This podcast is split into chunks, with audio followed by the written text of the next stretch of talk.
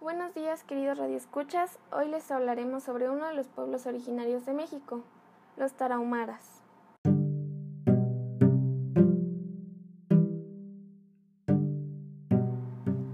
Antes que nada quisiera pedirle disculpas a mi maestra de español por el día en que le subo este podcast. Pero tengo que decir que este proyecto es algo muy difícil para mí de hacer, ya que nunca me ha gustado grabar mi voz, y por eso le quiero dar las gracias, porque estoy logrando hacer este reto que es muy significativo para mí. Espero que le guste. Ahora sí, continuemos.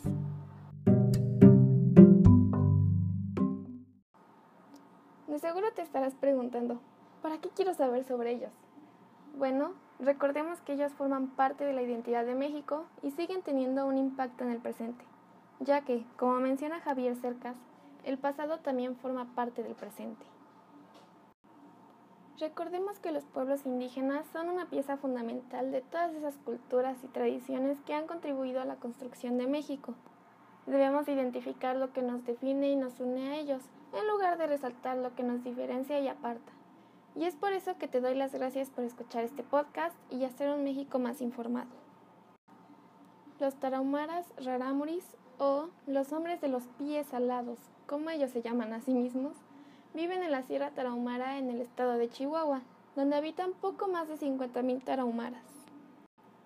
Tarahumar significa planta de pie corredora y que alude a las carreras de bola acostumbradas entre ellos, un tipo de juego que les hablaré más adelante.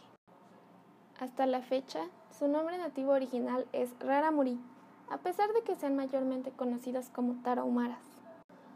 Antes de la llegada de los españoles, ellos no domesticaban animales, más bien se dedicaban al cultivo de maíz, frijol y calabaza. Ellos son poco artesanales ya que solo se conforman con elaborar vestidos, canastas y vasijas, todo muy rudimentario. No tienen escritura propia, pero sí instrumentos musicales.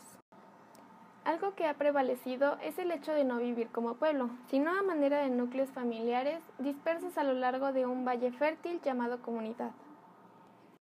El vestido típico del hombre tarahumar consiste en una camisa de manta llamada anapachi y un taparrabo de manta, que le cuelga por atrás en forma de triángulo o cuadrado conocido como zapeta o visiburi. Usa unos guaraches con suela de llanta y sujetados por una correa, detiene sus cabellos con una cobuera o lienzo doblado. La mujer porta un vestido y una falda amplia con mucho vuelo que llega debajo de las rodillas. Al vestido lo llaman sipuchi y generalmente es de flores o colores vistosos. La mujer porta los mismos guaraches y también utiliza cobuera. Muchos varones utilizan el pantalón comercial, botas o zapatos cómodos, y algunas mujeres portan guaraches de plástico y el rebozo industrial. El juego tarahumara, conocido como carrera de bola, son el motivo de reunión entre comunidades para apostar por su mejor corredor. El juego es diferente para hombres y mujeres. Para los hombres se llama rarajipa y consiste en lanzar con el pie una pequeña pelota hecha de raíz de encino. Para las mujeres se llama arihueta y consiste en lanzar aros con unos bastones de madera. El ganador es el equipo que conserve por lo menos un corredor. A continuación, un mensaje de nuestro patrocinador CEPAL, Comisión Económica para América Latina y el Caribe. Les recomiendo bajar el volumen. En América Latina se registran actualmente 826 pueblos indígenas que para el año 2010 agrupaban a cerca de 45 millones de personas lo que equivale al 8% de la población de la región. Los países con mayor proporción de población indígena son Bolivia, Guatemala, Perú y México. Existe una enorme diversidad, desde pueblos indígenas que permanecen en aislamiento voluntario hasta otros que conviven en grandes asentamientos urbanos. Brasil posee la mayor cantidad de pueblos indígenas, seguido por Colombia, Perú y México.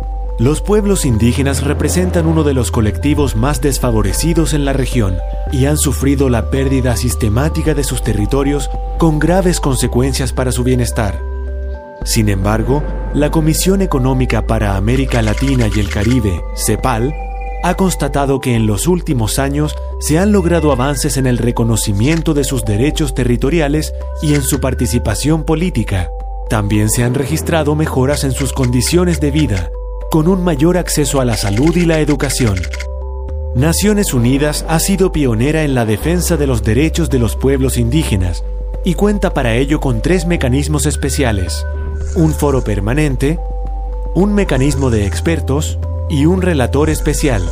A nivel normativo, los pueblos indígenas están amparados por el Convenio 169 de la Organización Internacional del Trabajo de 1989, que reconoció por primera vez sus derechos como pueblos, y por la Declaración de las Naciones Unidas sobre los Derechos de los Pueblos Indígenas de 2007, que considera el derecho de estos pueblos a la libre determinación. Dentro de estos esfuerzos, la CEPAL convoca a los países de la región a poner en práctica políticas que terminen con las desigualdades que sufren los pueblos indígenas, basándose en los estándares de derechos humanos e incluyendo las perspectivas y aportes de estos pueblos. Esto es clave en la construcción de una nueva agenda de desarrollo basado en la igualdad a partir de 2015.